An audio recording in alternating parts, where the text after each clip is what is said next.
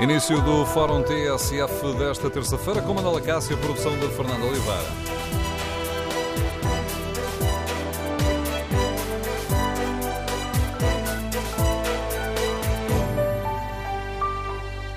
Bom dia. No Fórum TSF de hoje queremos ouvir a sua opinião sobre o negócio do novo banco. Ficou mais descansado ou descansada com a garantia do Presidente da República de que este negócio não envolve qualquer garantia ou responsabilidade por parte do Estado? E como avalia as críticas ao negócio da entrega do novo banco ao Star que são feitos à esquerda e à direita do Partido Socialista. O número de telefone do Fórum é o 808-202-173, 808-202-173.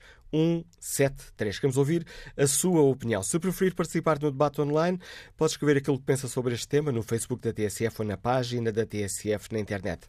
Tal como é habitual, na página da rádio na internet pode responder ao inquérito que fazemos.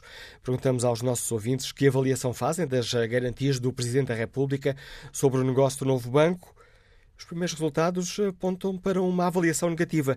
70% dos ouvintes que já responderam ao inquérito fazem uma avaliação negativa da garantia que ontem nos foi dada pelo Presidente da República. Queremos ouvir a sua opinião. Para participar de viva voz, tem à disposição o número de telefone 808 202 173. 3. A questão está marcada pela polémica. O PSD e o CDS criticam a solução encontrada, enquanto o PCP e o Bloco de Esquerda vão levar o negócio a debate no Parlamento. O Bloco de Esquerda marcou já para amanhã um debate sobre o novo banco, quer ver os deputados a votarem esta venda, com a qual não está de acordo. O Partido Comunista vai apresentar um projeto de resolução onde pede a suspensão deste processo e a nacionalização do novo banco. O Partido Socialista pediu uma audição urgente ao Governador do Banco de Portugal e ao responsável Sérgio Monteiro, responsável pela negociação da venda do novo banco, para um esclarecimento pleno deste negócio. E ontem, quando foi questionado sobre hum, a questão, o Presidente da República hum, dirigiu-se aos portugueses para dizer que não há motivo de preocupação. Podem ficar descansados de que a solução encontrada, que é na linha da solução do governo anterior, é não haver garantia do Estado, não haver responsabilidade do Estado, haver responsabilidade do Fundo de Resolução. E essa responsabilidade é uma responsabilidade que não é imediata, não é imediata, é uma responsabilidade que virá a ser aquela que for a diferença entre a venda daqueles bens e o valor porque eles estavam contabilizados. Ora, no Fórum TSF queremos ouvir a sua opinião. Ficou mais descansado com as palavras do Presidente ou receia que acabemos por ser chamados a pagar eh, mais uma fatura? E como avalia as fortes críticas a este negócio da venda do novo Banco Alão do Estado, críticas que são feitas tanto à direita como à esquerda do Partido Socialista? Recordo o número de telefone que lhe permite participar no debate, é o 808-202-173. 808-202-173. 173. Primeiro convidado do programa de hoje é o professor eh, João Duque, professor catedrático do ISEC, comentador do programa da TSF do Dinheiro Vivo, A Vida do Dinheiro. Bom dia, Sr. professor João Duque. Ficou mais descansado? Bom dia. Uh, fiquei, fiquei descansadíssimo. Aliás, fiquei tão descansado que estou mesmo à espera de vir a contribuir para, de alguma maneira, um, este, este reforço do capital, porque eh, pronto, se nós partirmos deste princípio já não temos surpresas e eu acho que, aliás, os ouvintes do fórum, na sondagem que estamos a fazer, eh, têm essa noção. E, portanto, do ponto de vista meramente formal, aparentemente cabe aos bancos fazerem face a uma eventual perda que exista e de uma necessidade de uh, corrida a novo aumento de capital ao novo banco. Mas, hum, tendo em conta de que os bancos, das duas uma, ou, deixam, ou, ou ao pagarem estas sobretaxas e este esforço adicional, que é muito provável que venha a verificar-se, uh, deixam de ter, ser tão lucrativos e, portanto, o Estado acaba por receber menos impostos em IRC e, por essa via, tem que compensar por outra maneira qualquer. Cá estamos nós para pagar. Ou, de outra maneira, também estaremos para pagar, porque se os bancos se, se, uh, refletirem nos preços, nas tabelas de preços, aquilo que é o, o, esforço financeiro acrescido para sustentar um aumento de capital, que, continuo a dizer, é muito provável que aconteça, cá estamos também nós para pagar. Portanto, de alguma maneira, nós ficamos descansados de que nós iremos pagar. Eh, essa é a sensação que tenho. Como dizia o antigo ministro Teixeira dos Santos aqui em entrevista à TSF e ao Dinheiro Vivo, nós vamos todos pagar isto. Sim, é, é, quer dizer, é óbvio. Uh, no fim da linha, estamos cá nós para pagar. Uh, nem que seja de modo imediato, porque uh, se há um aumento, se houver necessidades dentro de um ou dois anos de aumentar o capital, porque as perdas tais, no, tal, no tal side bank são superiores àquilo que era expectável e, portanto, vão comer o capital, os tais, com o tal rácio mínimo 12,5%, Uh, é muito provável que esse aumento de capital, a fazer-se dentro do, com um esforço adicional de um endividamento do Fundo de Resolução, esse Fundo de Resolução aumentar a dívida, está a aumentar a dívida uh, pública para efeitos de contabilização dos, da, da nossa dívida e, portanto, o mercado internacional, ao ver-nos aumentar as dívidas, está, vai penalizar-nos em taxas. Portanto, nós estamos sempre cá, no fim da linha, para suportar e podemos ficar descansados que isso é absolutamente verdade.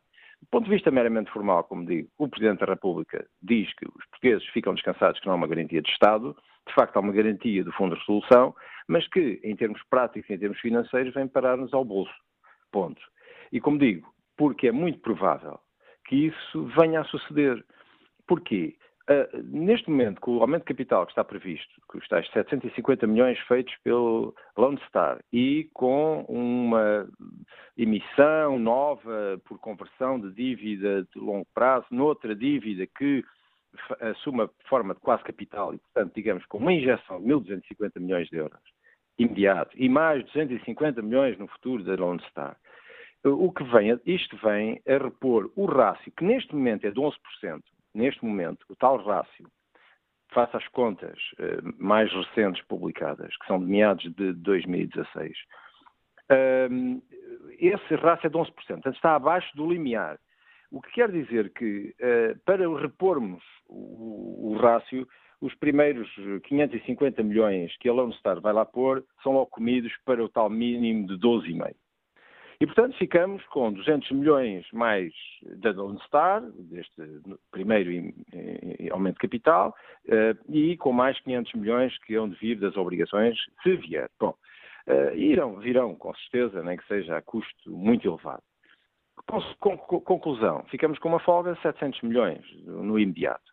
O que são 700 milhões numa para fazer face a perdas numa carteira que neste momento está estimada à volta dos 10 mil milhões. Repare, se ela estivesse totalmente uh, provisionada, e portanto, se não valesse nada em termos bancários, ah, nós dizíamos, bom, tudo o que vier é ganho, e portanto não há a, a, a almofada dos tais 700 milhões é confortável e portanto não temos problemas. Ora, o que eu temo é que uh, vá haver uma degradação muito grande na, na, venda, na liquidação deste tal sidebank, dos 10 mil milhões, com uma repercussão imediata nas perdas e, portanto, na comida do capital. E se assim for, lá tem que o Fundo de Resolução, estamos descansados, que é o Fundo de Resolução, acudir com um novo reforço de capital ao novo banco. Por isso é que eu digo que esta almofada, que é aparentemente interessante, uh, de 700 ou, se quiser, 950, considerando o segundo aumento de capital da Nova Estado. Portanto, digamos quase mil milhões de euros. É aparentemente interessante, mas que é muito facilmente comida em função dessa possibilidade de uh, vir uh, a haver uma degradação muito grande no valor do side bank. Posso pedir aqui ajuda ao professor catedrático João Duque para nos ajudar aqui a explicar uma questão. Temos ouvido muito este palavrão. Não há uma garantia do Estado, há um mecanismo de capital contingente. Uh, Portugal pode ser chamado a meter 3.890 milhões de euros. É fácil explicar isto assim em linguagem comum? O que é que isto significa, professor João Duque? É, acho que é muito simples. É contingente porque se aqueles 500 milhões não entrarem, alguém tem que entrar. Por isso é que. E, ah, desculpe, um, se baixar. Assim é que é. Um, desculpe, eu, eu, estava a explicar outra coisa. Se, é aqui a questão daquela regra do, dos 12,5%. Dos 12,5%. Se o capital avaliado de acordo com as regras atuais de avaliação do capital dos bancos que é um cálculo através de uma fórmula ponderada, enquanto o capital propriamente dito e os ativos avaliados a preço de mercado. Se essa relação, se esta, este rácio baixar abaixo dos 12,5%, essa é a tal contingência, tem que haver uma chamada de capital para repor isto. E é, e é por isso que e foi isso que eu disse anteriormente, nós temos uma folga acima deste limite de sensivelmente 950 milhões de euros, depois de todo o capital preenchido, isto é, dos 750 da Lone Star, mais os 500 e depois o reforço da Lone Star em 250. Faça aquilo que são os dados atuais. Portanto, nós temos ali uma folga de mil milhões. Estes mil milhões, se forem comidos pela, pela venda dos tais ativos que têm que ser alienados e chamados agora uma coisa que chamam side bank, se isto perder mais de mil, mil milhões de euros em valor, baixa o tal eh, nível mínimo, é? como se fosse o nosso tanque de, de, gasolina, que quando baixa a reserva temos que entrar, temos que pôr, porque não, não é possível andar. É, é exatamente esta a figura. Uh, o, o, tal, o rácio de 12,5 uh, é o nosso nível de contingência. Portanto, se baixarmos uh, ao nível da reserva, temos que ir pôr lá mais gasolina, que é mais capital. Se, tal como uh, o Primeiro-Ministro admitiu na conferência de imprensa, onde explicou este negócio, um, o Fundo de Resolução uh, vender, não há um prazo para isso, mas o Fundo de Resolução conseguir vender aqueles tais 25% que tem no novo banco, em teoria, um, isto tudo ainda pode dar um bom negócio? Não, pode, pode. Eh, vamos lá ver. Se nós formos preparados para o pior, tudo o que vier acima disto é, é, é bom, é simpático. Não é? Neste momento, o que parece, assim, a olho nu, é que há duas entidades em que uma parece-me, eu não fiz contas, mas aparentemente aquilo que vejo, acho que nós ficamos com mais passivos do que a Lone Star. Aparentemente, a Lone Star recebe 75% de um capital, onde vai fazer um reforço, aliás, recebe menos, depois faz um reforço de capital, fica com 75% do capital de um banco para o qual não pagou nada, porque eles estão a fazer uma injeção de capital naquilo que é deles.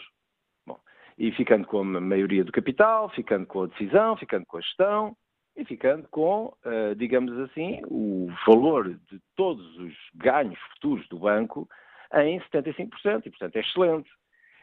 Eu só tenho pena que uma parte destes 75% não tenham sido colocados, ou não venham a ser colocados, nas iguais condições, eu não pedia mais. Se quiserem, também posso chamar-me outra coisa, em vez de João Duque, Johnny Duque, também, pronto, e mudo de nome para ser um nome estrangeiro. Para me darem alguma hipótese de eu estar do outro lado. É porque eu, como português, só estou de um lado, que é o lado daqueles que vão aguentar provavelmente a fatura. Eu gostava também de estar do outro lado, eventualmente, na subscrição de capital nas condições, exatamente as mesmas condições do Lone Star.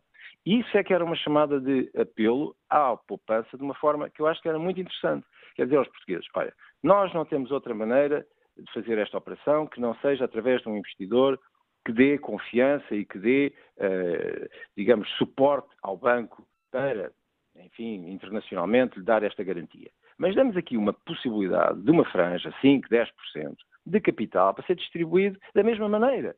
E, portanto, alguns portugueses poderem vir a comungar e termos outra vantagem, termos as ações do novo banco cotadas, novamente, no mercado. Professor João Duque, obrigado por uh, ter aceito participar neste debate que hoje aqui fazemos. A opinião e a análise deste professor catedrático do Instituto Superior de Economia e Gestão, que é também comentador do programa A Vida do Dinheiro, uh, que pode ouvir ao sábado aqui na TSF e ler na edição em papel do jornal Dinheiro Vivo. Ora, está lançado o debate, queremos ouvir a opinião dos nossos uh, ouvintes. Como avaliam as críticas a este negócio da venda do novo banco à Lone Star? Críticas que são feitas tanto à esquerda como à direita do Partido Socialista. E ficou mais descansado ou descansada, eh, tal como pediu o Presidente da República, que garantiu que não precisamos nos preocupar porque uh, este negócio não envolve qualquer garantia ou responsabilidade do Estado? Queremos ouvir a sua opinião. Número de telefone do Fórum 808-202-173. 808-202-173. A pergunta que fazemos no inquérito, que está na página da TSF na internet e que tem sempre a ver com o tema do Fórum, claro, é que avaliação fazem os nossos ouvintes das garantias do Presidente da República. Uh, ora, 67% dos ouvintes fazem uma avaliação negativa. Que opinião tem o engenheiro uh, Pedro Ramalho, que está em viagem? Bom dia. Uh, bom dia, Manuela Cássio, bom dia ao Fórum. Bom, eu neste caso uh, devo repetir algo já partilhei com o Fórum há um tempo, que é, acho que o Presidente da República tem aquele defeito que fala uh, com demasiada frequência, o que acaba por desvalorizar um bocadinho aquilo que ele diz. Acho que, infelizmente, também nas matérias financeiras, como se costuma dizer, perdoa-se a expressão, ela é um pouco levezinho. De qualquer das formas, e voltando ao tema fulcral, que é o tema da operação do novo banco, eu, uh, correndo o risco uh, de, de, ser redundante, eu acho que é bom lembrar que quando estamos aqui a falar de salvar bancos, a ideia não é salvar os acionistas dos bancos, a ideia é salvar os clientes dos bancos. E, portanto, quando nós aqui falamos de, de, de, dos grandes problemas que tivemos no setor financeiro, desde o BPN ao Banif, que foi o último caso, eh, é importante relembrar que estamos a salvar os clientes desses bancos, os depositantes, as empresas que têm créditos, os, os aforradores eh, que lá têm as suas poupanças. E eh, no, o o, nos vários casos que temos tido, quer dos desastrosos, ou seja, dos bancos que acabam, quer aqueles que se mantêm, porque, como dizia agora o professor João Duque, no final da linha estamos cá sempre nós para pagar, como é o caso da Caixa Geral de Depósitos, eh, a desgraça tem sido muita. No entanto, no caso do novo banco, eu acho importante relativizarmos um pouco as coisas e acho que é importante fazer esse, esse ponto de situação antes de avaliar este, este negócio. O, o, o, o novo banco, na altura o BES, era, um, era, era o maior banco privado e tinha um papel tinha uma cota de mercado de quase 30%, eh, bastante superior à da própria Caixa Geral de Depósitos, por exemplo, no financiamento à economia, no financiamento às empresas. Estamos a falar de cerca de 30% de cota de mercado. Só para relativizarmos, o BPN tinha 1% de cota de mercado, aliás, ligeiramente abaixo de 1% de cota de mercado. E o Banif, que é mais recente, tinha entre 3% e 4% de cota de mercado. E agora vamos a ver quanto é que custou o BPN, o tal uh, eh, 1% de cota de mercado, mais de 30 vezes mais pequeno do que o BES. Custou qualquer coisa, ainda, ainda há coisas que não estão fechadas, entre 4 e 6 mil milhões de euros, por 1%. Hoje, o Banif, o tal uh, banco que também resolvemos à pressa, uh, depois de de os depositantes saltarem e terem feito uma coisa que já não se via há, um, há umas décadas, foi ir levantar os depósitos em 3 ou 4 dias, tiraram mil milhões de euros do banco e o banco teve mesmo que ser resolvido, custou 3 mil milhões, 2,7, qualquer coisa deste género. No caso do BES, que é um banco que é 8 vezes maior do que o Banif, 30 ou 40 vezes maior do que o BPN, o que está em causa neste momento são 3,9 mil milhões que o Estado, que nós todos, uh, emprestamos ao Fundo de Resolução. Ou seja, mesmo que perdêssemos tudo, e, e, e, é possível que o venhamos a perder e até que venhamos a ter que reforçar a, alguma coisa o empréstimo ao Fundo de Resolução. Estamos a falar de um problema que, apesar de o banco ser 30 vezes maior do que o, o BPN, ou que oito vezes maior do que o Banif, é um problema em relação à cota de mercado muito inferior. E desse ponto de vista, e desse ponto de vista, penso que o novo banco foi o menor dos nossos grandes problemas, em, em termos relativos, obviamente. Em relação à solução encontrada, eu parece-me que apesar de tudo e, e, e, e, é verdade que às vezes nós andamos aqui um bocadinho anestesiados e achamos que está tudo bem, mas a verdade é que foi sorte ver alguém que se predisponha a enfiar, ou, perdão, a investir 750 milhões de euros para reforçar o capital de um banco. É verdade que está a investir em algo que 75% é dele, portanto os texanos vão cá enfiar não sei quantos barris de petróleo em, em, em, em euros, para uh, ficarem com 75% do novo banco. Eu tenho a certeza que eles não estão a fazer a pensar uh, que o novo banco vá outra vez ao buraco. E, portanto, desse ponto de vista, e uh, considerando, assumindo que não há aqui nenhuma jogada por trás, é, é uma boa notícia haver alguém que acredita que os 750 milhões de euros por 75% do novo banco são um bom negócio. E desse ponto de vista, eu acho que é positivo termos chegado a este acordo. Acho que. Uh... E a qualidade da ligação dos telemóveis está a degradar-se muito. Bom, ficou uh, no essencial uh, bem clara a opinião do engenheiro Pedro Ramalho, que está em viagem. Agradeço a sua participação. Vamos ver se conseguimos escutar ao, até ao fim, sem problemas, a opinião de, do economista e antigo deputado do PS, Vítor Batista, que nos liga de Coimbra. Bom dia. Bom dia, uh, Manuela Cássio. Bom dia a todo o auditório. Olha, um comentário breve de quem em momentos esteve na Assembleia e também apanhou este turbilhão eh, relacionado com a banca. Nós portugueses habituámos agora a dar os bancos. O BPM eh, acabamos por injetar no banco eh, 500 milhões, eh, cedemos o banco com todas as condições ao comprador, repusamos o corteiro era em 16% e vendemos-lo por 60 milhões. Os ativos que os compradores não quiseram passaram para a prova Loren e o resto todos conhecemos. Agora vamos dar também o, o antigo BES, o novo banco. E vamos dá-lo numas condições interessantes, isto é, o comprador eh, fica com o banco, injeta dinheiro, mas injeta no banco que já é dele, simultaneamente há um conjunto de ativos que ficam associados eh, no futuro, consoante ganhos ou perdas, ao fundo de resolução. Eh, é previsível que existam, evidentemente, perdas e, e, mais tarde ou mais cedo isto vai cair no bolso do contribuinte, do cidadão contribuinte. Parece-me inevitável. O fundo de resolução é público.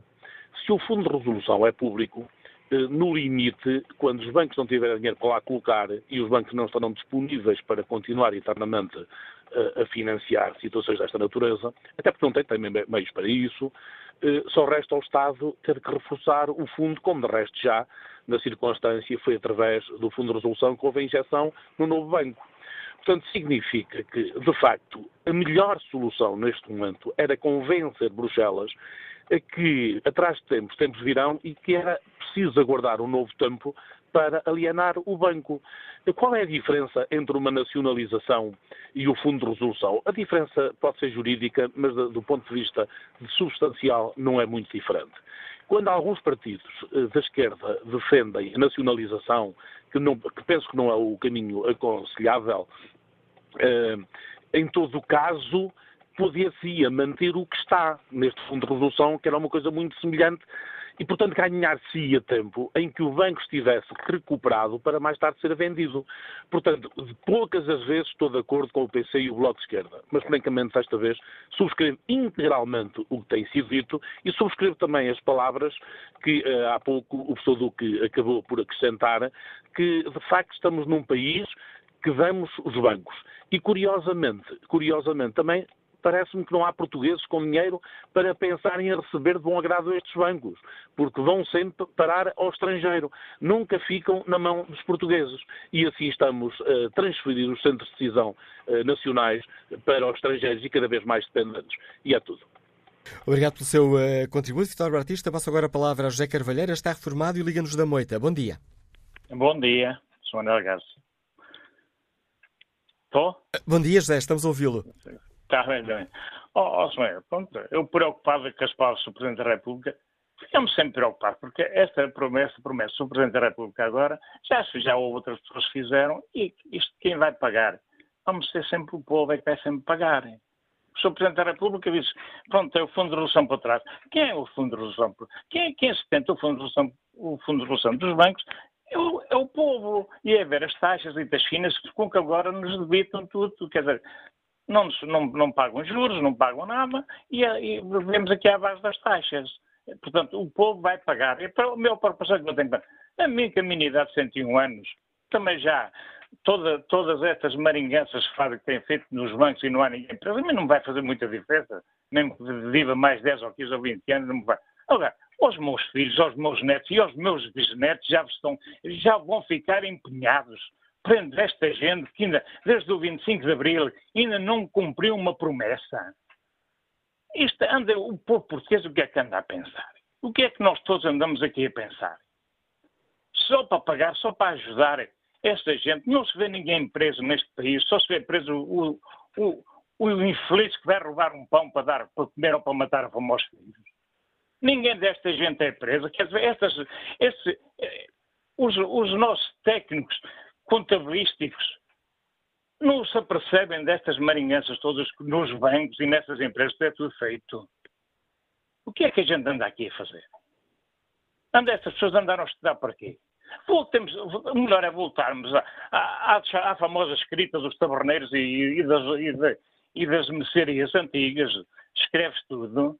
E assim, ao menos sabes, chega-se ao fim do mês ou ao fim do ano, sabes o, o deve haver. Porque estas escritas hoje, ninguém acredita. -se. Quando me falam no orçamento do Estado, ia ver quando foi o engenheiro Guterres, que era Presidente da que era Primeiro-Ministro, porque é que ele não disse que nunca acreditava no, no orçamento do Estado. Quando um Primeiro-Ministro de um país diz que não acredita no orçamento do Estado, está a apresentar que aquilo está praticamente, falando português, está trafolhado, desde aí para cá tem sido. Mas o que é que os economistas, o que é que essas pessoas todas que andaram a estudar, a, a, a gastar, que andaram a estudar, a grande maioria deles pago pelos contribuintes portugueses, o que é que as pessoas não se apercebem desses erros?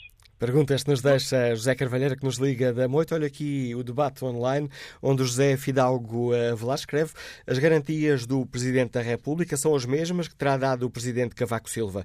Isto é, não vale nada. Concordo com as críticas feitas à esquerda e à direita que deixam o PS e o Governo isolados nesta solução que mais tarde ou mais cedo todos os portugueses, mais uma vez, vão ter de pagar. Luís Manuel Santos participa também no debate online e escreve, sejamos claros, ao ponto a que as coisas chegaram, qualquer solução para o novo banco seria má, muito má. Aquela resolução no verão de 2014 nunca deveria ter acontecido e, apesar das questões jurídicas, o governador do Banco de Portugal, há muito, pelo menos um ano antes, que tinha informações sustentadas fornecidas pelos seus técnicos que o habilitavam a retirar a idoneidade a Ricardo Salgado e, em consequência, a removeu da liderança do BES e do grupo GES e nada fez. Agora, acrescenta Luís Miguel Santos, Luís Manuel Santos, Agora, a única solução possível e que foi concretizada era escolher o mal menor.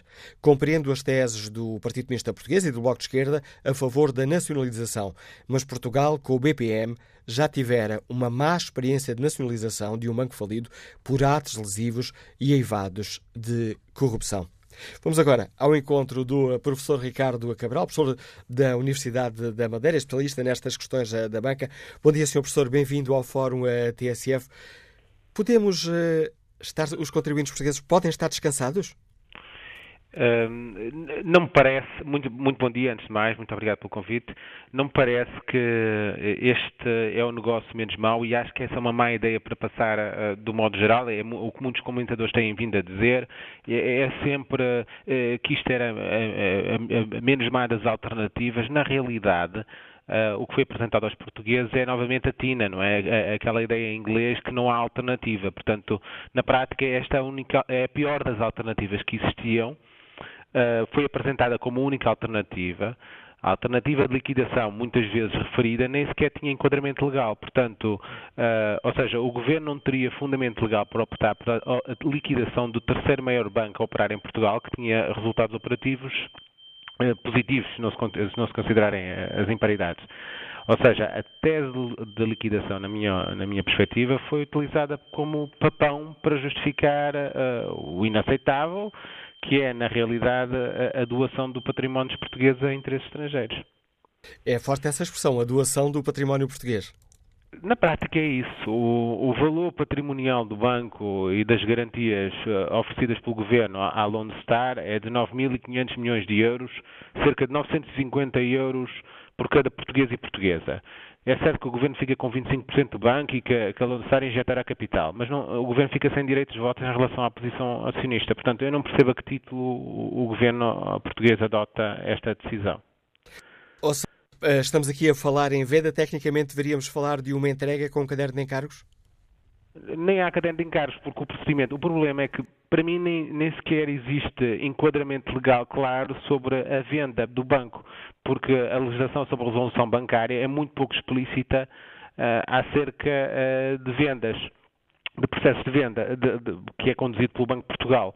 Ora, tipicamente, na, nas administrações públicas nada se faz sem que exista lei sobre como fazer, não é? Portanto, se não existe lei, é proibido fazer, essencialmente. E, portanto, parece-me que há aí um grande limbo legal à volta de todo o procedimento de venda, nomeadamente porque a forma como venderam, tipicamente quando o Estado vende qualquer, património, faz por concurso público.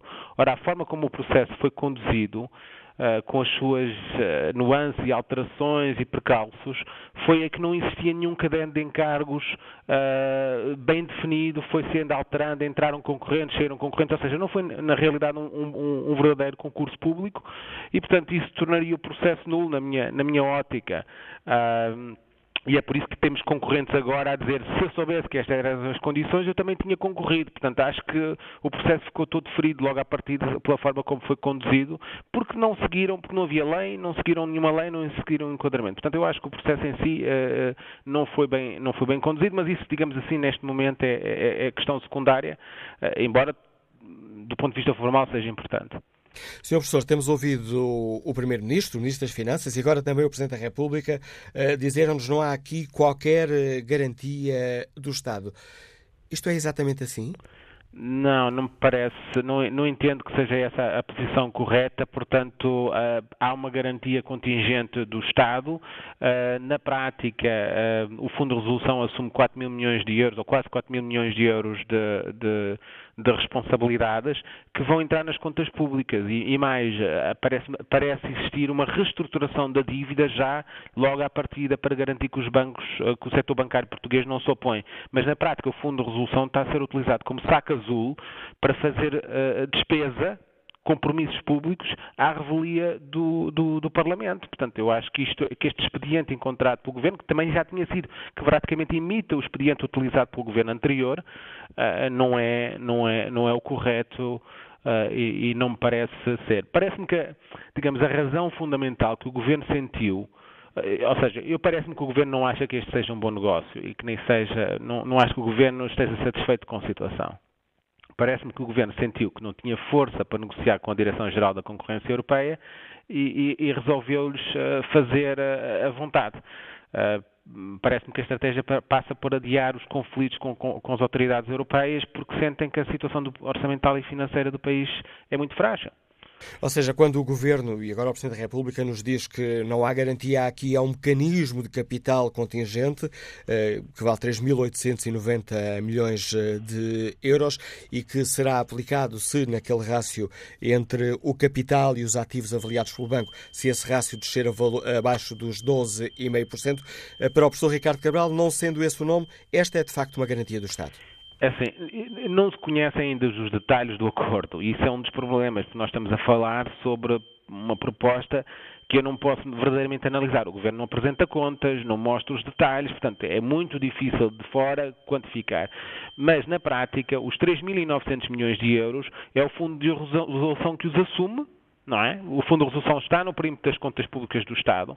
Um, portanto, é um risco. Parece-me que eh, se o Eurostat, a não ser que exista um acordo político, para, para mim o Eurostat tem que incluir os 3.900 milhões de euros no déficit. Portanto, eu acho que o Governo eh, arrisca-se a ter o déficit, não só com, com a injeção de capital na Caixa Geral de Depósitos, mas também com a injeção de capital que agora faz indiretamente no, no, no novo banco. Os 3.900 milhões de euros, como é que vão ser pagos? Ou seja, esse risco que existe. Na prática, são as contribuições da banca, que, antiga, que, são vistas ainda como impostos que a banca paga, foi um imposto criado por, por, por, José Sócrates, e, portanto, passou a ser receita consignada ao Fundo de Resolução, mas conta para o déficit a mesma.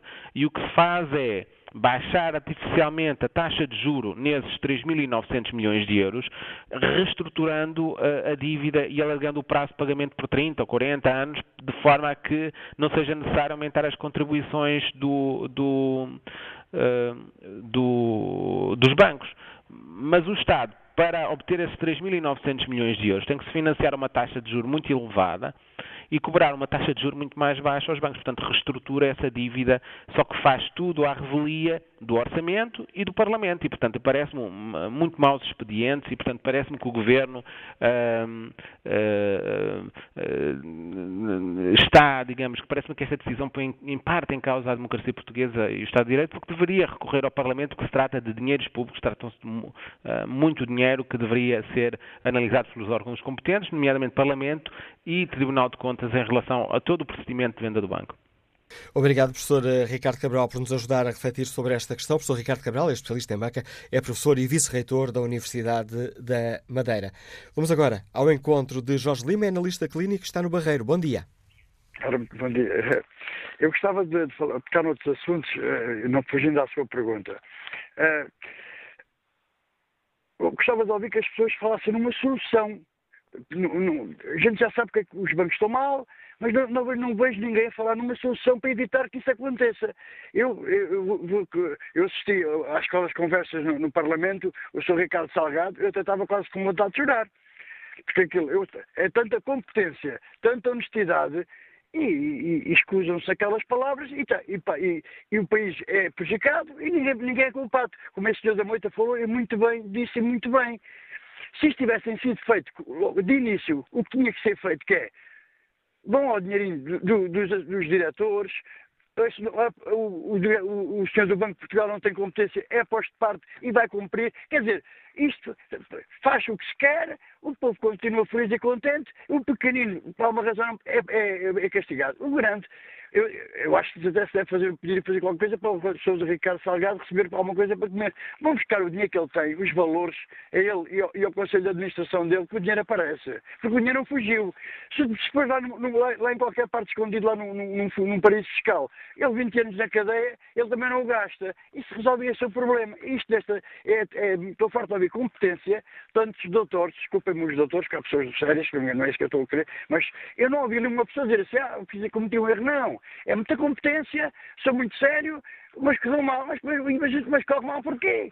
Corre mal porquê? Eu se, se fizer alguma coisa que correu mal, eu tive uma casa, para uma, uma, faculdade, deixei de pagar, deixei de não pude pagar, tiraram uma casa e tive que pagar novamente a casa. E, e, e, e direito, porque senão iam, iam buscar outras coisas. Tive que pagar. Estes cavalheiros afundam um país, continuam a andar de bons carros, boas vivendas, gozam ainda com os portugueses. Portanto, temos que resolver este assunto. Eu nunca ouvi falar isto na Suíça, nunca ouvi falar isto na Holanda, numa América, se alguém fizesse isto, aquilo mexe com era morto, já não vou a esse ponto, mas tem que ser presos. Tem gente que, as pessoas que, que cometem isto, isto são fraudes, têm que ser castigados. Desculpem-me.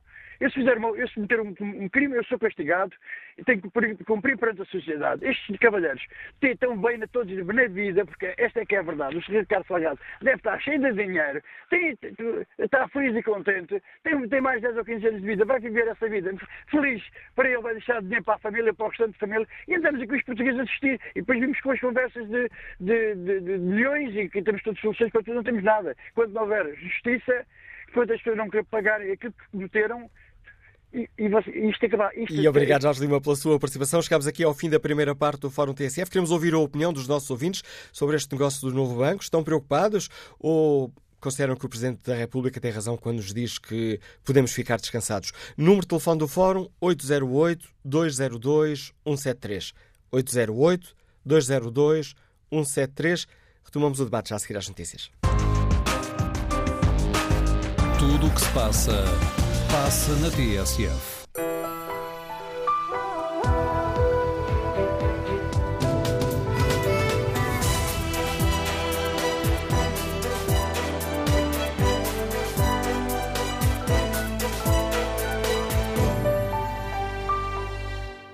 Retomamos o Fórum TSF, onde perguntamos aos eh, nossos ouvintes ficaram descansados com a garantia do Presidente da República, que diz que os contribuintes não têm motivo uh, para preocupações, uma vez que não há aqui uma garantia do Estado no negócio do novo banco.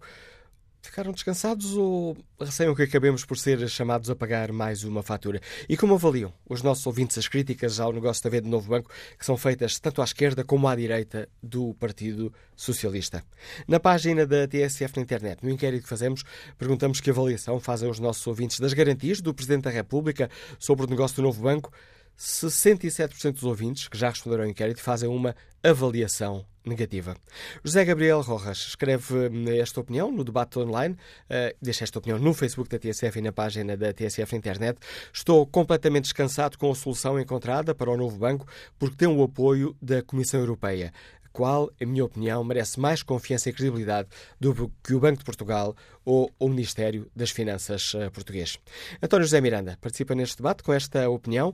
O próprio Fundo de Resolução é uma forma de apenas empurrar os problemas com barriga para a frente. O Fundo de Resolução é uma bomba relógio que, a qualquer altura, lá para a frente, corre risco de implodir e, com isso, arrastar o sistema financeiro. E aqui chegados, lá vê o contribuinte ser chamado para pagar o buraco, somos a garantia para as diatribes destas elites. Vamos agora à análise política do Pedro Adão Silva. Pedro, bom dia, bem-vindo ao Fórum TSF. Ficaste mais descansado com as garantias do Presidente? Olá, Manuel. Não, fiquei exatamente eh, como estava, ou como fiquei na sexta-feira. Acho que é importante que os responsáveis políticos uh, deem um sinal de confiança, porque quando falamos de sistema financeiro, a confiança é mesmo um ativo fundamental e, portanto, eu diria que uh, eles não podem fazer outra coisa diferente desta. Agora, uh, eu estou como estava na sexta-feira, porque continuo a achar que isto é uma péssima solução mas infelizmente todas as outras alternativas eram uma verdadeira catástrofe. E, portanto, nós temos que ter consciência que estamos perante uma péssima solução, de tal forma péssima, bom, porque as alternativas, há uma que eu julgo que nem, nem vale a pena falar, que é a liquidação, uma outra era a nacionalização, o que implicava custos e a assunção de, de, perdas à partida uh, altíssimas, na ordem dos 4 mil, 5 mil milhões, nunca menos do que isso, uh, e a outra alternativa era ter garantias públicas, e essa tinha mais custos para os contribuintes, mais riscos para os contribuintes. Agora, sendo esta uma solução péssima, comparando com as alternativas, ela de facto é menos má. Um, e porquê que eu acho que era também, eh, se calhar, a única que restava? É porque se nós olharmos para o legado, para aquilo que se passou nos últimos anos, percebemos que provavelmente, diria com enorme probabilidade, não havia nenhum comprador firme disposto a comprar um novo banco sem, garantir, sem algum tipo de garantia pública. Por isso simplesmente não existiu. Não existiu quando tentou vender já por duas vezes e desta vez também não. E, portanto, isso acontece porquê? Porque, afinal, ao contrário do que aconteceu e foi dito no verão de 2014, o novo banco também tinha um banco mau lá dentro. Não há novo banco, banco bom, há um novo banco com um banco mau, que foi acumulando perdas e prejuízos ao longo destes dois anos, três anos quase, de cerca de perto de 2 mil milhões de euros, eh, porque houve um episódio que muitas vezes é esquecido e foi um episódio decisivo não apenas para o sistema financeiro, mas para a forma como a dívida soberana portuguesa se financia e que foi a passagem dos acionistas séniores, eh, a perda que foram imputadas de 2 mil milhões de euros aos acionistas séniores e foi isso que fez com que a taxa de juro de Portugal tivesse subido. E chegamos aqui eh, com um problema para resolver, no qual não restavam grandes alternativas. Eu, há uma coisa em que eu divirjo do Governo e do Presidente da República, e que é quando retomam uh, a, a, frase ou a formulação que diz que uh, isto não tem eh, custos para os contribuintes. Eu percebo que possa não ter custos para os contribuintes, mas tem certamente riscos para os contribuintes. E se não tem riscos para os contribuintes, tem riscos para outra coisa que são os clientes bancários, que são mais do que os contribuintes. Há mais pessoas clientes bancários do que contribuintes. E, portanto, há aqui um problema. Mas, de certa forma, a, solução que nós temos é uma espécie de geringonça financeira, porque é uma, uma, uma solução engenhosa um, que, de facto, diminui uh, os riscos, mas os riscos estão lá. Há pouco, uh, no fim da primeira parte do Fórum TSF, o professor Ricardo Cabral chamava também a atenção, não utilizando essa expressão que tu uh, carimbaste, ter aqui também uma, uma, uma geringonça aqui para resolver este problema, e dizia que esta forma encontrada permite uh, que uma série de debates escapem ao, escapem ao Parlamento e consigam também, digamos assim, contornar as proibições e imposições de, de Bruxelas. Uhum, uhum. Pois, essa, essa, essa geringonça tem essa virtude. Porque, repara, há riscos, eh, riscos financeiros que têm a ver com eh, as perdas que podem acontecer na carteira de ativos problemáticos, eh, a descida dos gastos de capital abaixo daquilo que está acordado, que pode obrigar a que o Fundo de Resolução compense essas descidas, bem, as taxas de juros do Fundo de Resolução bem, e outra coisa que é a, Caixa Geral de Depósitos tem uma participação muito grande no Fundo de Resolução, que são cerca de 25%, que corresponde à sua cota de mercado. E como é um banco público, também há aí riscos. Eh, agora, é, é evidente que houve aqui uma solução engenhosa, eh, desde logo política, eh, mas que eu não vejo que ela seja sustentável no médio e no longo prazo. Porquê? Porque já se percebeu uma vez mais, que é um conjunto de matérias em Portugal em torno das quais não existe uma maioria política. Não existe uma maioria política para lidar com alguns problemas, porque não há possibilidade de fazer maiorias políticas de geometria variável, isto é, umas vezes o PS coligado com os partidos à esquerda, outras com os partidos à direita, e isso significa que há matérias para as quais não existe compromisso político eh, parlamentar. E isso é um problema, porque é possível contornar Ehm, contornar isso, não levando os assuntos ao Parlamento, ou quando eles não precisam de ser eh, discutidos no Parlamento. Eh, bom, mas é sempre possível fazer isso. Haverá um momento em que chocaremos com essa realidade. Eu diria que isso é um problema para todos os partidos políticos e que responsabiliza a todos. Imaginemos que isto, esta solução tinha de ir ao Parlamento e que era chumbada no Parlamento. Eu diria que isso para os partidos à esquerda é problemático, porque seriam responsáveis por uma grande crise eh, na governação. Mas, em todo o caso, era uma posição que era coerente com aquilo que sempre disseram no passado. Agora, em que situação é que ficavam os partidos eh, à direita, que têm responsabilidades eh, políticas várias neste dossiê, quer pela forma como não geriram durante o período da, da, Troika, quer por aquilo que foi sugerido há dois anos e meio, há três, quando a resolução. Nós não nos podemos esquecer que, eh, quando foi feita a resolução eh, e quando foi eh, capitalizado o, novo banco em cerca de 4 mil milhões de euros, era-nos dito que não só seria vendido, como até teria lucro. Não era só recuperar os 4 mil milhões de euros, era haveria lucro. Na campanha eleitoral, o Dr. Passos Coelho disse que o empréstimo até era bom, porque o Estado estava a ganhar dinheiro com os juros do empréstimo que estava a fazer ao Fundo de Resolução. Portanto, há aqui um problema daquilo que foi sendo dito que confronta também a direita. Eh, agora, é evidente que isso não quer dizer que não haja aqui um seríssimo problema, porque eu não, eu não acho que os temas do sistema financeiro e bancário estejam eh, definitivamente encerrados, acho que eles vão regressar, podem surgir novos, e isso precisa eh, de um compromisso político que neste momento existe apenas entre o Palácio de Belém e o Palácio de São Bento, mas não existe no Parlamento e entre partidos. E isso é um problema para o país. Ora, voltámos aqui mais uma vez uma expressão que utilizaste, esse bloco central de, de palácios com o Presidente da República. Socorro é uma palavra demasiado forte, mas enfim, mas vir aqui em defesa do, do governo nesta questão polémica. É mesmo isso, é, é mais uma vez fica provado que para algumas matérias, não existindo um bloco central, não existindo a geringonça a operar como para outras matérias, o que sobra é um bloco central de palácios entre Belém e São Bento. Isso é muito importante, porque não fora isso, nós não éramos capazes de enfrentar os problemas que temos tido eh, em, em, várias, em várias frentes. Eh, agora, eu não, com isto, acho que não se pode minimizar os riscos associados a esta solução. Eh, os riscos associados a uma outra coisa que tem sido sublinhado, nomeadamente pelos partidos à esquerda, que me parece importante, que é a própria entidade que compra o novo banco. Quer dizer, o, que nós podemos hoje dizer com, com certeza é que nenhum banco quis comprar o novo banco. E, portanto, isto diz-nos qualquer coisa sobre a natureza daquele ativo. Eh, não era interessante em condições de mercado. Eh, bem, e quem comprou o novo banco foi um fundo que tem como especialização imobiliário e não propriamente o investimento no setor bancário.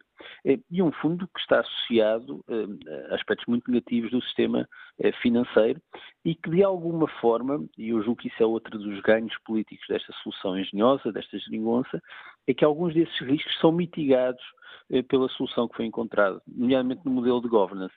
A semana passada, há 15 dias, eh, eh, havia uma grande preocupação com uma matéria que me parece acertada, que é, bom, o Estado fica com 25%, mas não participa no Conselho de Administração. Aliás, foi motivo de um debate também aqui no Fórum TSF essa questão. Exatamente. Isto terá acontecido também por imposição eh, europeia, da Comissão Europeia. Aliás, o Primeiro-Ministro hoje, numa entrevista à Renascença, eh, sugere que o Estado não queria ficar com os 25%, mas ficando com os 25% não podia ter um papel eh, mais determinante na administração. Bem, a verdade é que 25% significava que o Estado estava condenado a perder todas as votações estratégicas no interior do Conselho de Administração. De alguma forma, esta solução de uma espécie de golden share do Fundo de Resolução mitiga alguns dos riscos eh, da, da Lone Star. Porquê? Porque eh, impossibilita que haja eh, distribuição de dividendos no, no prazo de oito anos. Isso é importante porque a tendência de um fundo destes é para tentar distribuir dividendos rapidamente e porque também preserva eh, eh alguns ativos estratégicos no sentido em que a sua alienação eh, não pode ser feita sem que o, o Fundo de Resolução também participe nessa escolha estratégica. Portanto, este, este, esta golden share, de certa forma, também é uma geringonça eh, política eh, interessante. Mas eu diria que é tudo muito incerto e, além de mais, tudo muito incerto e está tudo muito interligado, porque há outra matéria que foi prometida. Aliás, julgo que foi numa entrevista à TSF e ao DN que o Primeiro-Ministro falou disso, colocando um prazo, que é a solução para o mal parado. De alguma forma, eu também espero que resolvido o problema do novo banco para já, não é? Hum, não seja também eh, um pretexto para adiar eh, a solução para o mal parado que eh, vem sendo anunciada, mas ainda não está nada em cima da mesa em discussão. Eventualmente também está tudo na expectativa de como é que se resolvem as questões em Itália, onde o problema do sistema financeiro, pela dimensão da economia italiana, eh, os problemas do sistema financeiro são maiores do que os portugueses e, portanto, de alguma forma nós podemos esperar a boleia eh, de Itália, mas entretanto já estamos em abril. A análise política do Pedro Nunes Silva dá-nos aqui mais alguns dados para a reflexão no Fórum TSF. Perguntamos aos nossos ouvintes se ficaram mais descansados, eh, como ontem nos disse o Presidente da República, ou se, pelo contrário, receiam que todos nós possamos ser chamados a pagar mais uma fatura. Que opinião tem António Martinho, professor aposentado, nos Liga de Vila Real? Bom dia. Bom dia.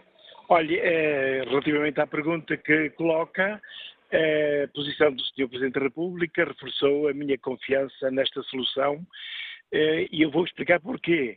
É que, de facto, eu acompanhei este processo, procurei acompanhar este processo como cidadão, sem ser especialista na matéria, mas eu, eu fiquei convencido que esta solução encontrada pelo Governo, com o Banco de Portugal, acabou por ser uma solução boa porque não se encontrava outra solução plausível. E nós sabemos o que aconteceu em 2014 eh, e o banco, eh, enfim, não faliu, não foi à falência porque se arranjou uma solução que não foi não foi concretamente boa, não foi efetivamente boa, e o, problema estava-se a arrastar. E, e, este governo conseguiu encontrar uma solução em que, como há pouco o Primeiro-Ministro disse, a Renascença e alguns comentadores têm vindo a reafirmar, é uma solução que minora os prejuízos, os riscos.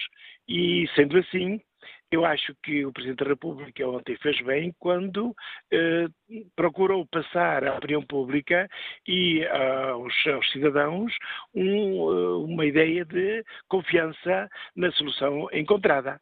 Aliás, agora, ouvindo o Pedro Doi Silva, eh, isso veio, veio de novo ao de cima e quer-me parecer que nós estamos perante uma solução plausível, uma solução que eh, satisfaz eh, os interesses nacionais num quadro de dificuldade de encontrar uma solução o mais eh, satisfatória possível. Eh, e quando ouvi o professor João Duque há pouco e o senhor vice-reitor da Universidade da Madeira, pareceu-me que eles diziam que não tinham os dados todos para analisar, mas estavam a carregar muito nas tintas dos malefícios que podem vir desta solução.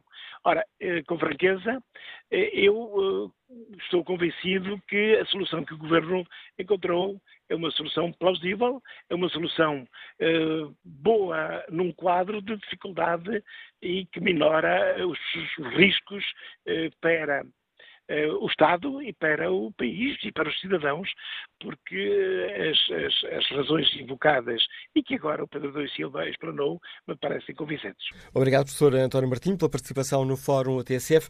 E que opinião tem o advogado eh, João Miranda, que nos escuta no Porto? Bom dia. Bom dia. Olha, a primeira e, e quase única recomendação que tinha que fazer era que o Sr. Presidente da República, que tem opinião sobre todas as coisas e que disse agora, amanhã tudo, disse sim a tudo, tivesse em conta que durante muitos anos disse mal de tudo. E durante algum tempo disse mais ou menos até chegar ao lugar. Portanto, eh, o que tem garantido ao país é que ele, de facto, tem garantido o seu lugar. Essa era uma nota porque parece que o Sr. Presidente da República, respeito, tinha que estar mais vezes calado. Até para poder ser árbitro de qualquer situação de emergência. Relativamente ao banco, é evidente que, ficando com 25%, o, o, o governo está a fazer um frete a todo o sistema que nós todos aqui já falámos e toda a gente percebe. Eh, se eu, se eu vendo uma coisa e, e não vendo parte de uma coisa, só quero receber parte da coisa. Portanto, duas ou quero ser sócio, ou não quero receber mais nenhum de futuro, porque não tem futuro amanhã receber os 25%. Tudo o resto eh, que se possa dizer não tem qualquer sentido. Isto é a mesma coisa que se passa nos tribunais, quando qualquer pessoa cai em desgraça, perde qualquer coisa, fica penhorado, aparecem sempre uns cadongueiros a oferecer 20, 30, 40 ou menos, ou feitos uns com os outros, para que depois se venda por maior, menor preço, para depois todos ganharem. É a história do costume. Portanto, isto não é, não é diferente daquilo que se passa na vida de todos os dias e das pessoas que têm dificuldades. Portanto, só não vê quem é cego. Quer dizer, a história dos 25% não é para receber nenhum. O Estado não recebe o Estado não vai receber e quem vai pagar são sempre os mesmos. Portanto, era muito melhor ter deixado ficar o, o banco certo nos antigos donos. Se calhar era melhor, não faço ideia. Nós não temos opinião porque não temos informação. Nós temos a informação que nos dão os comentários dos comentadores. Certamente esses também pressionados pela situação política e também pelos lugares que ocupam, eh, porque depois estão sujeitos às coações da opinião pública e das pessoas que os põem lá. E, portanto, nós não temos informação suficiente. Nós não sabemos, e, e, e voltando um pouco atrás, para não ir muito atrás, quando eh, a PT, enfim, eh, cede os 10% para a garantia que dá ao Banco Espírito Santo e que se fala muito, o que, o que nunca se perguntou, nunca ouvi falar, é quanto é que valia os 10% da PT que estavam na, na, mão do banco. Nisso nunca ouvi falar. Só ouvi falar das garantias que deram. E eu perguntava, e nisto, por exemplo, é, aqui por exemplo, eu perguntava se eu quero vender qualquer coisa que tenho, não tenho dinheiro, quero vender, e me dão uma garantia, me dão um valor determinado, que seria esse valor desse empréstimo, sobre os 10%, e eu pergunto, mas eu não faço esse negócio? Claro que faço. Onde é que está a fraude? A fraude pode estar ao outro lado. Aí é que não está. Portanto, o que quero dizer com isto é que anda toda a gente a negociar os interesses do país e os interesses dos cidadãos. E, e, o que é preciso é sair dos cânones, dos critérios com que se cometam as coisas, demasiado técnicos, demasiado sempre, sempre técnicos, porque no fundo, falar-se nos fundos de resolução, falar-se nisso tudo, significa sempre dois lados. De um lado, a, a tese da esquerda que está tudo roubado. E a tese do capitalismo, que quer, no fundo, pagando, pagando, pagando eh, ao, ao, aos depositantes, paga apenas um limite do valor dos depósitos. Isto é uma forma de roubar que tem sido branqueada sempre ao longo destes anos. Portanto, isto não tem sentido nenhum, mas não é um problema do banco, não é um problema desse negócio. É um problema do país. Há muito governado por gente que só saltou o poder e que só, quer, só se quer governar. Uns de uma forma relativamente lícita, branqueada, outros de uma forma mais carada. A opinião do advogado João Miranda, que nos liga do Porto. Vamos até à Gafenha da Nazaré, nesta viagem pela opinião dos ouvintes, para escutar o industrial Manuel Ferreira. Bom dia. Bom dia, bom dia ao Fórum. Uh, queria dizer só, nas médias de coisas boas, o, senhor, o Presidente da República atual esquece-se daquilo que o Presidente da República disse antiga, já aqui há, pouco, há, há, uns, há uns meses, no fundo. Presidente da República, Banco de Portugal e Primeiro-Ministro. Hoje vem o Presidente da República dizer o quê? Que garantias dá ele ao, ao seu depositante? Garantias dá ele ao, ao contribuinte? Hoje, eu não sou da esquerda, mas digo, o único que tem razão, ou os únicos que têm razão daquilo que está a passar no país, é o Bloco de Esquerda e o Partido Comunista. O governo devia ficar com os bancos, depois dos bancos estarem sólidos, é que os iria vender pelo preço justo. Ora, hoje não vende, hoje dá. O, o, o, o governo, ou o nosso país, não está a vender bancos, está a dar bancos, porque os nossos por culpa dos nossos banqueiros, porque nós não temos banqueiros. Hoje anda-se atrás do, do banqueiro, andou-se atrás para a Caixa de Depósitos, a pagarem reis de dinheiro. A quem? Pessoas que tiveram nos bancos, e o país que vai arranjar diretores capazes para trabalhar com o banco. Porque hoje os nossos diretores, todos passaram nos bancos, mas todos, não há um banco se diga assim, teve uma direção dos bancos, dos gestores eh, impecáveis. Nenhum. Todos precisavam, eu bem sei o que era. E, portanto, o nosso Presidente da República, que não venha dizerem que o país, os bancos estão, estão, está sólido, o banco vai ser vendido a um estrangeiro que é sólido, todos vêm aqui para levarem. E eu, se fizer uma compra, faço a compra para ganharem, não faço compra para, para perderem, dentro do possível. E é o que eles fazem com os nossos bancos. Portanto, o governo fez mal em ter dado o banco. Punha o banco, que era um banco, um, um dos melhores, era o melhor do país, tinha de ser a Caixa de Depósitos, era, era o banco maior. Tinha 30 e tal por cento de, de, de, de clientes. Apoiava as, as pequenas e médias empresas. Hoje dá-se o banco a um americano e ficamos assim. Portanto, é isso que tenho a dizer, é que o, o, o governo devia ter ficado com o banco e vender os bancos depois de estarem sólidos. Bom dia e obrigado. A opinião do industrial Manuel Ferreira, que nos liga da gafanha da Nazaré. Olha o debate online onde Pedro Dias escreve eh, não estou descansado com a solução encontrada para o novo banco por uma razão muito simples. Por que razão o Lone Star Funds não aceitou comprar a totalidade do novo banco ao custo zero? O banco não foi vendido. Foi dado de borla, como disse muito bem Ricardo Salgado. A armadilha está montada aos contribuintes portugueses, que já pagaram o banco uma vez e, com jeitinho, o vão pagar uma segunda vez. Quanto ao inquérito que está na página da TSF na internet, perguntamos aos nossos ouvintes que avaliação fazem das garantias do Presidente da República sobre o negócio do novo banco e o resultado tem-se mantido quase inalterável entre os 60% muito e os 70%. Neste momento, 70% dos ouvintes com uma avaliação negativa sobre a intervenção do Presidente da República. Mas agora, a análise do António Costa, diretor do jornal online Ecos, especialista em questões de economia. Bom dia, António.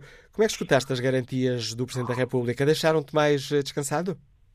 Muito bom dia, Manel. Sem surpresas. Na verdade, o que podemos estar descansados é que já sabemos qual vai ser a fatura. São 3.900 milhões de euros e, nessa medida, eu acho que parte sempre e tem que se ter em conta do, do, o ponto de partida. Qual é o ponto de partida? E eu creio que, ouvindo também muitos dos nossos ouvintes, e seguramente com as, as melhores intenções, partem para uma análise que eh, tem pressupostos errados. Isto é, parte do pressuposto que o banco estava ótimo e que haveria muito interesse em comprar o banco, e isso, é, infelizmente, não é uma realidade. O BES mal ficou para trás, eh, mas é uma força ficar para trás, como sabemos hoje.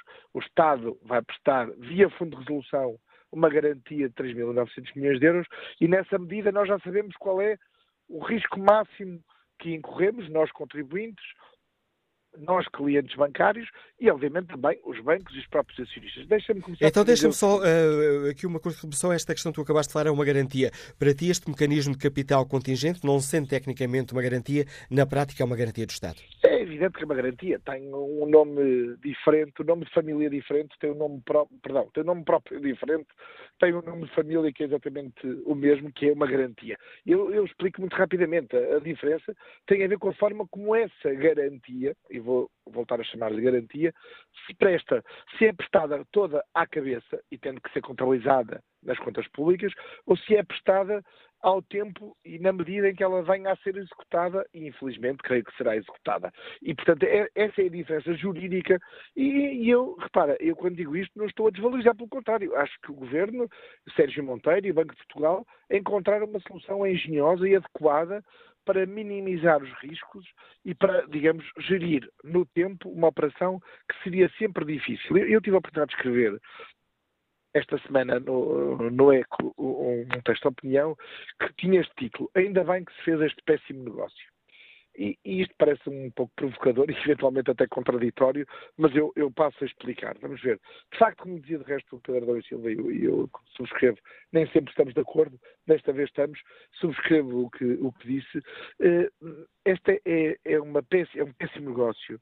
Porquê? Porque o, o, Estado dá, não vende, dá ao Lone Star a parte boa do novo banco e fica Uh, ainda assim, nessa parte boa, com uma, uma, uma, uma de capital de 25%, esperando que essa parte boa venha a valorizar-se muito, enfim, acreditando que o fundo, que obviamente vai meter mil milhões de euros, também quer valorizar o seu investimento, espera a prazo que esses 25% possam vir a valorizar-se. Mas na realidade dá essa parte boa e fica com a parte má para a qual ainda tem que pôr por cima uma garantia. Na verdade, o novo banco, a partir desta nova realidade, vai ter dois bancos dentro do novo banco. A parte boa gerida pelo Lone Star, a parte má gerida pelo Fundo de Revolução. Ora, como eu dizia, esta, eh, dita assim, ninguém pode dizer que é uma boa solução. É uma má solução. Ora, temos que perceber qual é o contexto e a história disto. Já é a segunda tentativa de venda. O, o novo banco foi criado em agosto de 2014. Já lá vão quase três anos. E, na verdade, por alguma razão, só chegou o Lone Star a esta, a esta fase, digamos assim, do campeonato. Portanto, As alternativas eu sintetizo rapidamente em três. A liquidação, eu creio que os custos de uma liquidação e até os efeitos de confiança no sistema, eu creio que ninguém quer experimentá-la, pelo menos nesta fase de sob pressão. A nacionalização, eh, como um ouvinte dizia mesmo agora, era eh, porque é que não ficamos com o banco? Ora, para ficar com o banco, mesmo querendo depois vendê-lo, e essa poderia ser no limite uma solução, eu discordo dela, mas mas é preciso acrescentar que para essa solução o Estado teria que ter só para começo de conversa, só para ficar com o banco, qualquer coisa como 5 mil milhões de euros de, de, de, de, capital dado à cabeça. Isto é, não era gerido a tempo, dado à cabeça e aí diretamente pelos contribuintes. Poderíamos pedir mais tempo à Comissão Europeia. Ora, o que é que nós sabemos? Que, na verdade, os bancos, e o novo banco não é exceção, quando têm problemas, o, normalmente o tempo agrava os problemas que existem, não os resolve, e, e, faz aparecer problemas que não existem. E, portanto, o que correríamos o risco, como se vê agora, aliás, de não termos vendido há cerca de um ano o novo banco e o estamos a vender um ano depois, é que os problemas e os riscos e as responsabilidades que o Estado tem que assumir aumentaram. Como é que os contribuintes têm aqui, de facto, e vão ter uma palavra a dizer? Bem, a verdade para ser claro, como eu dizia, este é o, é o, é o melhor, pior dos negócios, de facto. É uma solução engenhosa, eu diria, que tem os riscos e tem, enfim, para quem tiver muita fé na capacidade de gestão do Lone Star, alguma capacidade de poder vir a dar algum dinheiro também ao Fundo de Resolução por via da participação pública, mas o Fundo de Resolução de facto, é financiado pelos bancos. Ora, num primeiro momento, ou num momento, digamos, formal, quem tem que assumir a responsabilidade e a exposição perante esta, esta garantia de 3,9 mil milhões de euros são os bancos e os donos dos bancos. Também é bom, bom não esquecer, eles estão a assumir mais responsabilidades. E há donos dos bancos muito grandes e, há particulares que têm as suas poupanças aplicadas em ações, não é? Mas como o Fundo de Resolução não tem dinheiro disponível nesta altura, quem é que vai emprestar dinheiro ao Fundo de Resolução? Ora, somos nós, os contribuintes, o Estado vai emitir dívida, vai endividar-se e vai dizer ao Fundo de Resolução: eu empresto agora até 3,9 mil milhões de euros e espero que tu, Fundo de Resolução, me devolvas esse dinheiro. Ora, mas há quantos anos nós já sabemos que este, esta fatura só poderá ser paga pelos bancos a partir de 2046. E, portanto, não sabemos quantos anos é que os bancos precisarão de, de, de ter para pagar estes, estes 3.900 milhões. Até 2046 os bancos estão a pagar outros, curiosamente, os mesmos, mesmo, é mesmo por coincidência, cerca de 3.900, 4 mil milhões de euros. E, portanto, o Estado vai endividar-se agora, e nos próximos anos, para emprestar ao Fundo de Resolução, para o Fundo de Resolução meter no novo banco. Isto parece esquisito, mas de facto eh, é preciso ter em conta o contexto. Eu vejo uma vantagem neste negócio para lá de, digamos, de, de outras, mas há uma que é evidente, que é dar-se uma solução ao novo banco. E a solução ao novo banco, por mais que nos custe, era, é, era uma solução que já lá estava nos custos. Nós, nós não estávamos a pagá-la, não estávamos a vê-la, mas, digamos, os problemas do novo banco já lá existiam e, portanto, agora ou mais tarde iríamos ter sempre que pagá-la, e, e, somos nós, é este banco é, é, opera em Portugal, os outros bancos operam em Portugal, portanto, eh, de, de, alguma maneira, estes custos teriam que ser sempre assumidos em algum momento da história. Ponto um, portanto, a virtude de fazer este negócio e clarificar esta solução, eu creio que é muito eh, importante para todo o sistema, mas para, também para o novo banco. Depois, de alguma maneira, a, a questão de, são os contribuintes os primeiros a adiantar dinheiro, esperar que recebam, mas é evidente que com novos encargos e novas responsabilidades dos bancos, os bancos vão fazer repercutir isso na sua estrutura de custos, nas comissões, na, na, na, no seu negócio, porque isso vai impactar negativamente no seu negócio. E aí pagam primeiro ou emprestam primeiro os, os contribuintes, pagam logo a seguir os clientes dos bancos. Tudo isto somado parece um pesadelo. Eu diria que pior pesadelo seria seguramente deixar o banco ir à falência de forma desordenada ou a liquidação apressada, como nós vimos no caso do, do Banif, também nos custaria muito. E, portanto, tudo somado, eh, eh, eu percebo as, as, digamos, e entendo, creio que poderiam ser mais contidos, porque eh, já vimos tantos casos de banca que, que os, eu creio que os portugueses não acreditam nestas profissões de, de fé de políticos, mesmo de um político Marcelo Rebelo de Sousa com tanta popularidade dizendo podemos estar descansados, porque nós sabemos o que é que já pagamos, mas eu percebo, digamos, esse discurso político. Creio que mais importante no meio disto tudo e, e, e para, ter, para, para, digamos, passarmos para o dia seguinte, é que o processo e o negócio se façam efetivamente, porque né, no fórum, no, e, e, eu percebo mesmo, também porque eh, estás a, a, digamos, a pôr a tónica na dimensão da negociação dos custos para os contribuintes, a verdade é que, infelizmente, o negócio ainda não está feito. Ainda há aqui um outro por maior que fazem com que o negócio só possa ser fechado em julho, veremos, agosto deste ano. O que é importante é que verdadeiramente com os custos identificados, os tais 3,9 mil milhões de euros, possamos andar para a frente e que o próprio novo banco possa ter verdadeiramente uma nova vida, que foi o que não teve desde que foi uh, criado em agosto de 2014. Análise do diretor do jornal online ECO, António Costa, que agradeço a participação no fórum a TSF. E que opinião tem Isidoro Santos, eletricista, que está em Camarato? Bom dia. Muito bom dia.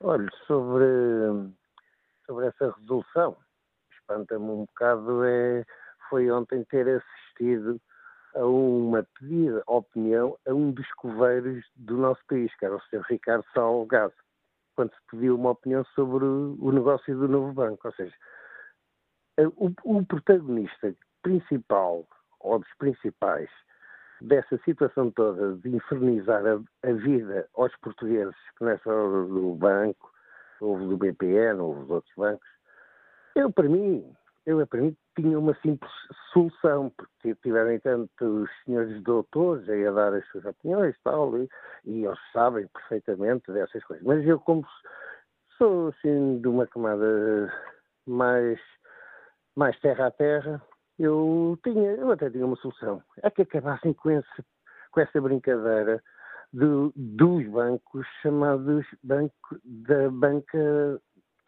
da banca nos termos em que está montada. Ou seja, para mim era só um banco, porque estamos a falar de coisas sérias, não estamos a brincar, porque essa coisa vai. Porque nós vamos ter que pagar isto tudo, não é o senhor Presidente que, quando diz que nós não pagamos, que está tudo salvaguardado, tem essas garantias. Isso já no passado recente também houve outro Presidente que também disse exatamente a mesma coisa, e passado 15 dias a bolha arrebentou. Eu acho que devia haver era uma banca pública e mais nada. E Fica... acabava tudo. Fica a estar a opinião de Isidoro Santos. Agradeço a sua participação também neste Fórum TSF. Que opinião tem o comerciante Ricardo Azevedo, que nos escuta em Almada? Bom dia. É, muito bom dia, Sr. Manuel Acácio. Olha, em relação ao novo banco, eu é, posso ser um bocado pessimista, posso ser um bocado um, doido naquilo que digo, mas para mim uh, isto aqui é muito simples. A pressa de resolver o novo banco é, é simples. Repare uma coisa. Uh, o agora chamado Novo Banco, que é o Espírito Santo, um, sempre foi o, digamos, o banco que patrocinou as campanhas eleitorais de Sou Cabaco Silva, Sou Guterres, dos partidos políticos, uh, tudo isso. Um, e é assim, logicamente que nunca irá vir ao de cima a verdadeira verdade, e a culpa vai morrer solteira, porque, porque o Espírito Santo financiava o, poder político em Portugal. Logicamente que tem que ser resolvido, que é para isto morrer, para isto ficar no esquecimento. Depois vai-se falar de outra coisa qualquer, ou, ou vai-se falar de telenovelas, ou de futebol, pronto, para morrer. Porquê? Porque o verdadeiro culpado nunca poderá ser julgado, nem culpado, eh, eh, porque atrás dele irá levar como se costuma dizer na gíria popular, tem, há rabos de palha por aí fora. E, portanto, nunca poderá, porque assim, quem é que financiou os pandurus, os submarinos, tudo isso, isso tudo foi esquecido. Logicamente que é uma situação que tem que ser resolvida muito rapidamente, não interessa como, quem vai pagar vai ser sempre o povo português, eh, porque esse finalmente é que vai pagar. Um, e repare, para finalizar, eu, eu só digo isto, as pessoas viram isto é inadmissível neste país. É, é, eu, sinceramente, às vezes fico parte com este país. Como é que é possível uma pessoa que fez o que fez, destruiu a família de centenas de famílias, uh, primeiro paga uma calção de 3 milhões e fica bem. Pronto, onde é que ele tinha o dinheiro? O dinheiro era do banco. Uh, e agora eu vejo o Sr. António Costa, o Sr. Centeno e o Sr. Ricardo Salgado a verem o futebol. Isto Isto diz tudo.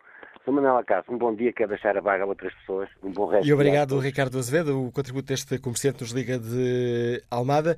Olha aqui o debate online, Fernando Coleto escreve, não é o novo banco que preocupa, o que preocupa é o conjunto de todos os bancos e que estamos e estaremos sempre a ser chamados, quer por vias simples ou complexas, a pagar. Susana Silva acrescenta que já chega de salvar bancos, já chega de investigações e pseudo-acusações a maus gestores que nunca mais têm fim. Os acionistas que paguem a falência do banco para nós, e não nós.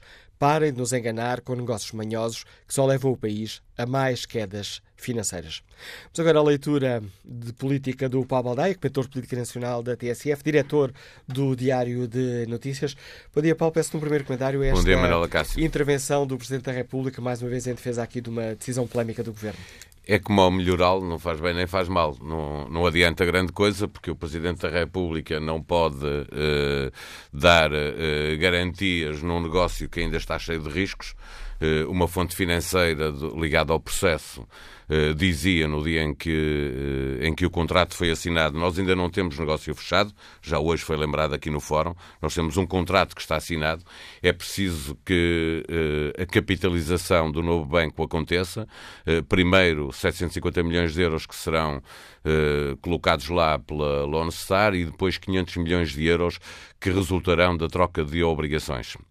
O que significa, sendo essa troca voluntária, que em teoria pode acontecer. Obviamente, quem tiver obrigações vai perder muito dinheiro, eh, mas a alternativa que se lhe for colocada fora da a liquidação do banco, as pessoas podem aceitar perder dinheiro, mas eh, é apenas na teoria, pode acontecer, pode não acontecer. Portanto, é uma negócio... daquelas situações em que às vezes fomos voluntários à força. Eh, sim, e muito provavelmente é isso que vai acontecer, mas nós ainda ontem vimos quem já perdeu dinheiro, fundos que tinham obrigações séniores que foram para o BES eh, e que querem impugnar o negócio. Há uma litigância ainda muito grande. Nós estamos sempre a falar dos 3,9 mil milhões de euros que o Fundo de Resolução dá como garantia para a venda de ativos eh, problemáticos eh, que há pouco tempo se situavam à volta de 10 mil milhões de euros. Veremos qual é a avaliação que, que vai ser feita no, no, quando for concluído o negócio, se o negócio for concluído. Uh, isso significa que o Estado emprestou, uh, se vierem a ser precisos,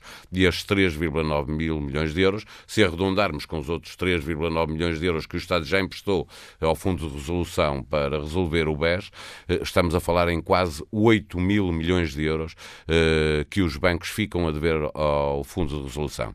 Desse fundo, desse fundo de resolução, o, o, a Caixa Geral de Depósitos tem cerca de um quarto. Ora, o, significa que eh, se vierem a ser precisos estes 3,9 mil milhões de euros, eh, a Caixa Geral de Depósitos fica a dever ao Estado 2 mil milhões de euros. Portanto, só aqui dizer que uh, os contribuintes não pagarão nada. Uh, só pela parte da, da, da, Caixa Geral de Depósitos, que é o Banco do Estado, portanto é o banco de todos os portugueses, são 2 mil milhões de euros que são colocados no Fundo de Resolução, no final, insisto, para já estamos em 3,9 mil milhões de euros, que são da Caixa Geral de Depósitos, que no limite eh, vai ter que os pôr lá e, pondo-os lá, não os devolve ao Estado em dividendos, eh, no que for, eh, que pudesse ter de lucros para, para poder pagar ao Estado o que, pôs, o que o Estado pôs no Fundo de Resolução, são 2 mil milhões que não entram. Portanto, só aqui há 2 mil milhões de euros que claramente seremos nós, portugueses, a pagar. E depois há outra parte, que é o que nós teremos que pagar pagar uh, por, uh, como clientes bancários. O Pedro Adão e Silva lembrava, aliás, em coerência com o que disse no, em relação a outros negócios e, e quando o governo anterior resolveu uh, o BES, Pedro Adão e Silva dizia, e agora coerentemente mantém, custos haverá sempre, se não for pelo lado dos contribuintes, é pelo lado dos clientes bancários. Neste caso, olhando para a participação que a Caixa tem no Fundo de Resolução e olhando para, todos, para aquilo que todos os bancos têm no Fundo de Resolução, nós vamos pagar duas vezes. Vamos pagar através da Caixa Geral de Depósitos, que é o nosso banco, e vamos pagar como clientes bancários, quer clientes da Caixa Geral de Depósitos, quer clientes uh, do BPI, do BCP, de todos os bancos que vão ter que pagar. Ainda há uma outra coisa. Quem é que nos pode garantir que a devolução deste dinheiro que o Estado uh, colocou no Fundo de Resolução uh, agora é para pagar em 30 anos. Uh, nenhum dos políticos que hoje fala, nem nós que estamos aqui a comentar, estaremos cá daqui a 30 anos para saber se isto foi pago ou não, ou se não houve uma outra crise no sistema financeiro que obrigou a perdoar esta dívida do Fundo de Resolução ao Estado para que não haja um efeito sistémico e o sistema financeiro não volte outra vez para o buraco onde, de onde agora nós estamos a tentar uh, tirá-lo. Uh, acho que o Presidente da República cumpre o seu papel, uh, otimista, tentando nos deixar descansados. a mim, não me deixa nada descansado porque sei fazer contas e, e, sei bem que ninguém me pode garantir que isto não vai ter custos para os contribuintes e os clientes bancários. Estamos a cerca de três minutos do fim deste programa, mas gostava ainda de perguntar para a Baldaia, em termos políticos, o PS está aqui uh, isolado. Mesmo, sei, com, mesmo dentro da, da barricada do PS, sempre. com algumas vozes uh, que não estão propriamente muito satisfeitas. Sim, estaria sempre. O, negócio não é bom, já se sabia que não era possível fazer um negócio bom, não era possível.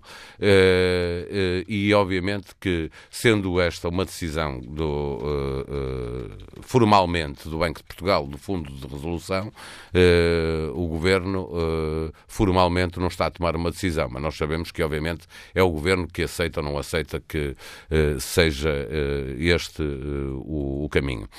não sendo um, uma matéria para debate político e aprovação na Assembleia da República, é, portanto, um contrato que é feito pelo Fundo de Resolução, com a sua autonomia, o partido, como o negócio não é bom, eh, era preciso ser suicida uh, para algum dos partidos dizer que concorda com o Partido Socialista. Tem que ser o Partido Socialista a ficar sozinho, uh, porque se o negócio fosse muito bom, todos eles concordavam e faziam uma festa no Parlamento se tivéssemos ganho 10 mil milhões a vender o, o BES.